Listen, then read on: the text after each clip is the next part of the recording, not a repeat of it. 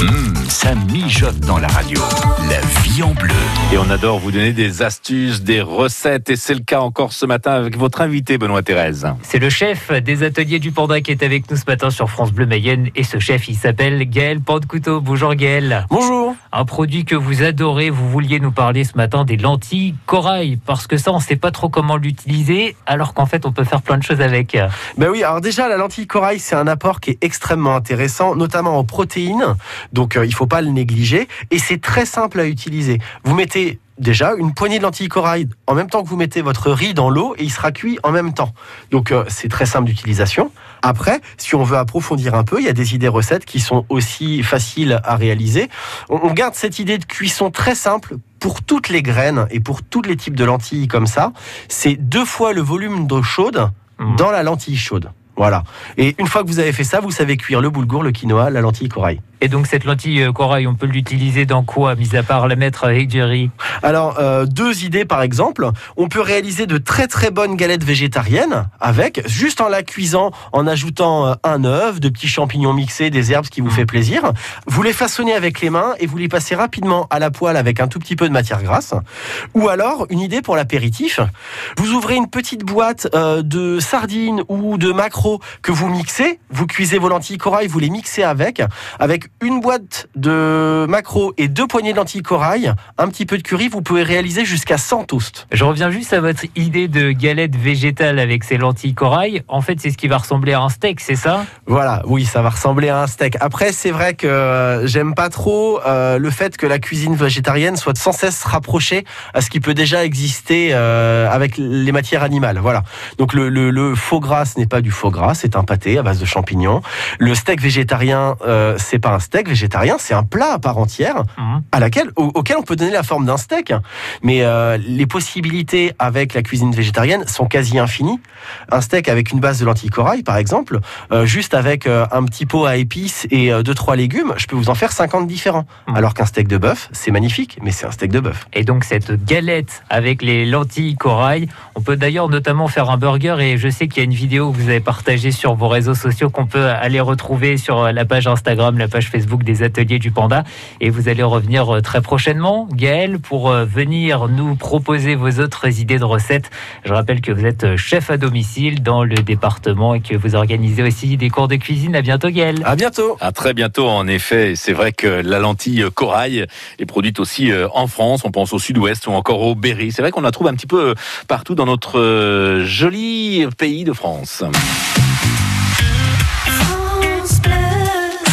Mayenne.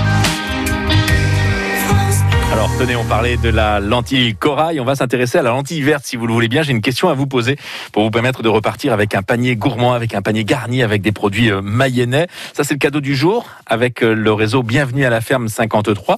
Et puis euh, deuxième cadeau, demain par tirage au sort, hein, parmi tous les gagnants de la semaine, il y aura un repas pour deux avec le Beyel restaurant implanté à l'écluse d'Origné.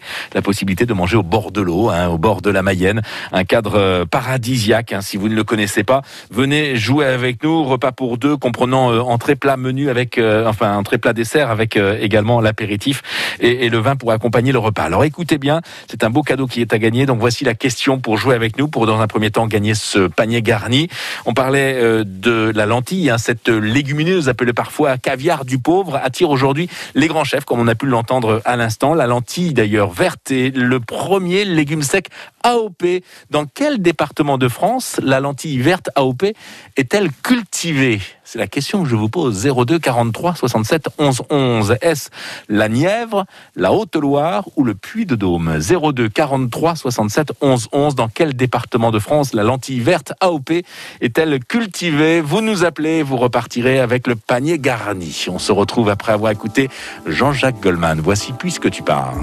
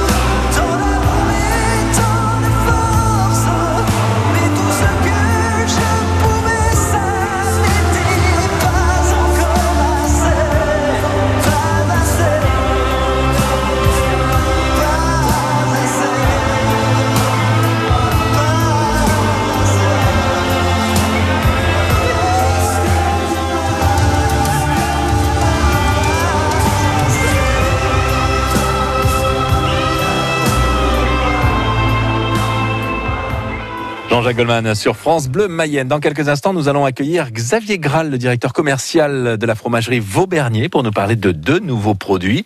Mais avant cela, nous allons accueillir euh, notre gagnante. La vie en bleu, on cuisine ensemble sur France Bleu Mayenne.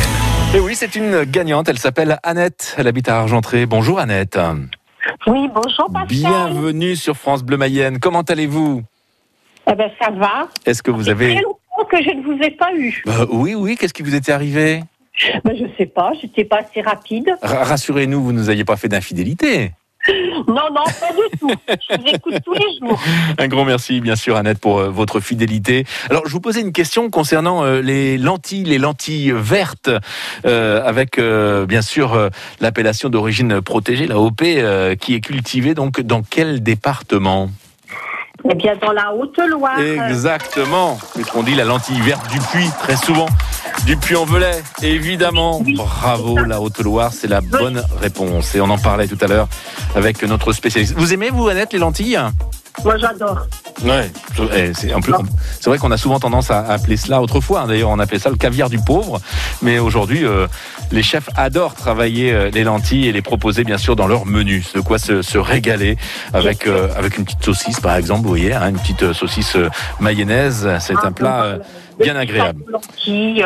Exactement. Annette, j'ai le plaisir de vous offrir un panier garni avec euh, des produits euh, 100% mayonnaise. C'est avec euh, le réseau Bienvenue à la ferme euh, de la Mayenne. Ça, c'est le premier cadeau parce que demain, attention, un tirage au sort parmi tous les gagnants de la semaine pour gagner un repas pour deux pour aller au restaurant, pour aller au Bayel à Aurigny, Annette. Ça serait un beau cadeau là aussi. hein. Oui, je connais en plus. Je vous souhaite une belle journée à Argentré et je vous dis à très bientôt sur France Bleu Mayenne. Au revoir, Annette. Je vous l'annonçais, Xavier Graal est avec nous. C'est le directeur commercial France et export de la fromagerie Vaubernier. Xavier Graal, bonjour.